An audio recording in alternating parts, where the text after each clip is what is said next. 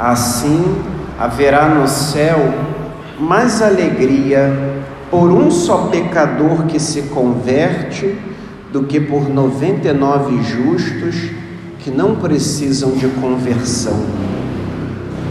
O evangelho de hoje começa com uma cena entre Jesus, os publicanos e as prostitutas e os fariseus e os mestres da lei. Diante desse encontro que o evangelho narra para nós, podemos nos perguntar com quem nós nos identificamos mais nesse evangelho com as prostitutas e os publicanos, com os mestres da lei e fariseus, ou nos identificamos mais com Jesus? Perguntemos agora a nós mesmos: com quem nós nos identificamos hoje?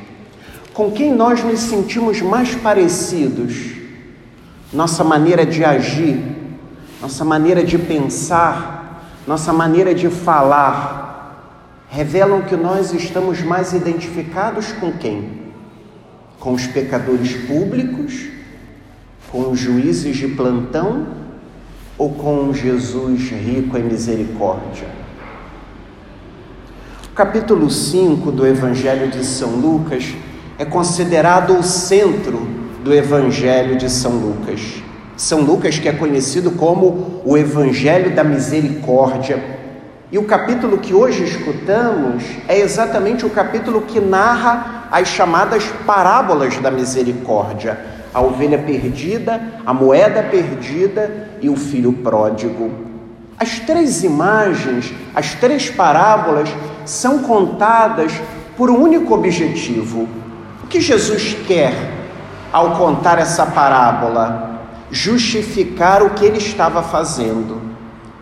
Era curioso porque Jesus não só era procurado pelos pecadores públicos, pelos publicanos, pelas prostitutas, mas ele também se sentava para fazer refeição com eles. Jesus acolhia aqueles que ninguém acolhia.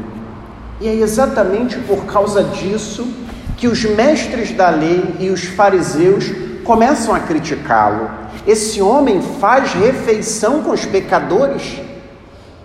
E é exatamente a partir dessa constatação, dessa crítica, que Jesus conta as três parábolas. E o que no fundo Jesus quer mostrar? Que a sua atitude não é, em hipótese alguma, diferente da atitude do Pai. O que Jesus faz é o que aprendeu do Pai. O que Jesus faz é o que o Pai faz.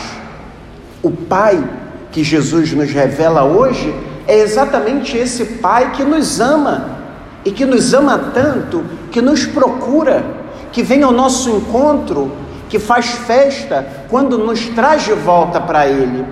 Mas é um Pai também que sempre nos respeitará. É um Pai que nos deixará sempre livres.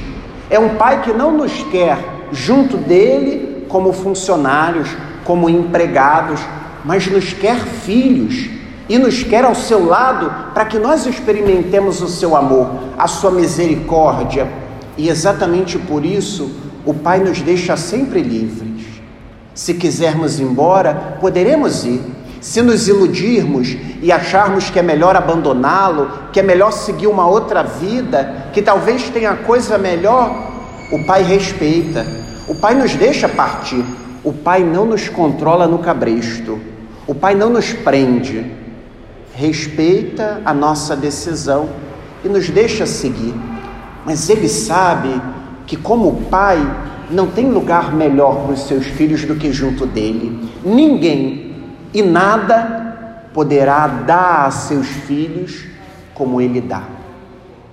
Assim, Jesus hoje quer nos mostrar que o Deus que nós cremos, o Deus que o enviou, o Deus que nós seguimos é um Deus rico em misericórdia, nas palavras do Papa Francisco, que não se cansa de perdoar. Se não é esse Deus que eu e você acreditamos, nós estamos no lugar errado. Se não é esse Deus que nós cremos, nós precisamos nos converter a esse Deus, nós precisamos aprender a crer nesse Deus. Se nossa família, se a igreja, se nossos catequistas, se as pessoas da comunidade nos apresentam um Deus diferente daquele que Jesus acabou de nos apresentar, é hora de nos convertermos ao Deus verdadeiro, ao Deus compassivo e misericordioso, ao Deus que faz exatamente o que faz o pastor quando perde uma ovelha. Não a despreza, mas ao contrário, vai ao seu encontro, porque ela se desvirtuou e quer trazê-la de volta, porque sabe que o melhor lugar para ela é estar com ele, é estar com as outras ovelhas. É esse pai que, mesmo tendo dez moedas, ao perder uma, vai ao encontro da que se perdeu. É esse pai rico em misericórdia que, como dizia Jesus no final do Evangelho, não se contenta em ver o filho chegando, ao contrário, se antecipa, vai ao encontro do filho, o cobre de beijos e o abraça e faz festa porque ele voltou. Mas na verdade, meus irmãos, quando nós olhamos o mais íntimo de nós, nós vamos perceber que no fundo nós tendemos normalmente a nos identificarmos com o filho mais velho, com os fariseus e com os mestres da lei, porque defendemos um Deus justiceiro, porque defendemos um Deus que tem que ser pago quando nós erramos.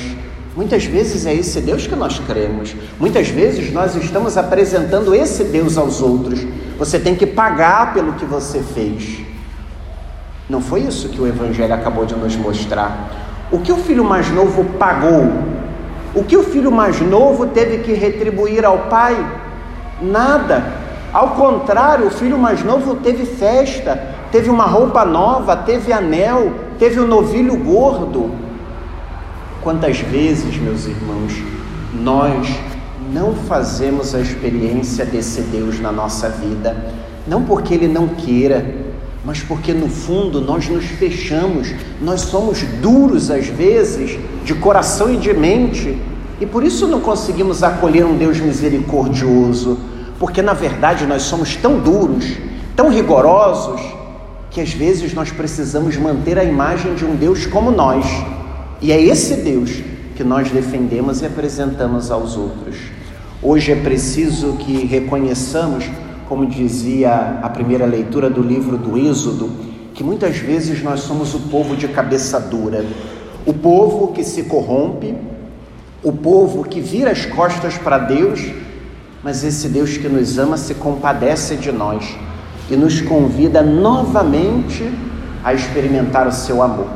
Só assim nós poderemos viver como Paulo, que na segunda leitura dava um testemunho claro Vejam que expressão bonita que foi encontrado pela misericórdia, foi encontrado pelo amor de Deus. E ao experimentar esse amor, Paulo não podia fazer outra coisa senão anunciar esse Deus, anunciar essa misericórdia, convidando a todos a experimentarem o mesmo que ele havia experimentado na sua vida. Enquanto eu e você não experimentarmos o amor de Deus por nós, a sua misericórdia, a sua compaixão, nós nunca seremos verdadeiramente cristãos. Nós podemos até seguir Jesus, podemos até estar na igreja, podemos comungar todo domingo, mas nunca nós seremos cristãos verdadeiros, porque o cristão verdadeiro é aquele que, primeiramente, experimentou no seu mais íntimo o amor de um Deus que o ama apaixonadamente. Que nós hoje nos coloquemos diante desse Deus e deixemos que Ele nos acolha, deixemos que Ele nos perdoe, deixemos que Ele, movido por compaixão, nos traga de volta, para que assim nós nos tornemos misericordiosos, para que assim, como diz o próprio Jesus no Evangelho de São Lucas, nós nos tornemos misericordiosos como o Pai é misericordioso. Aprendamos com Jesus a sermos misericordiosos conosco e com os outros.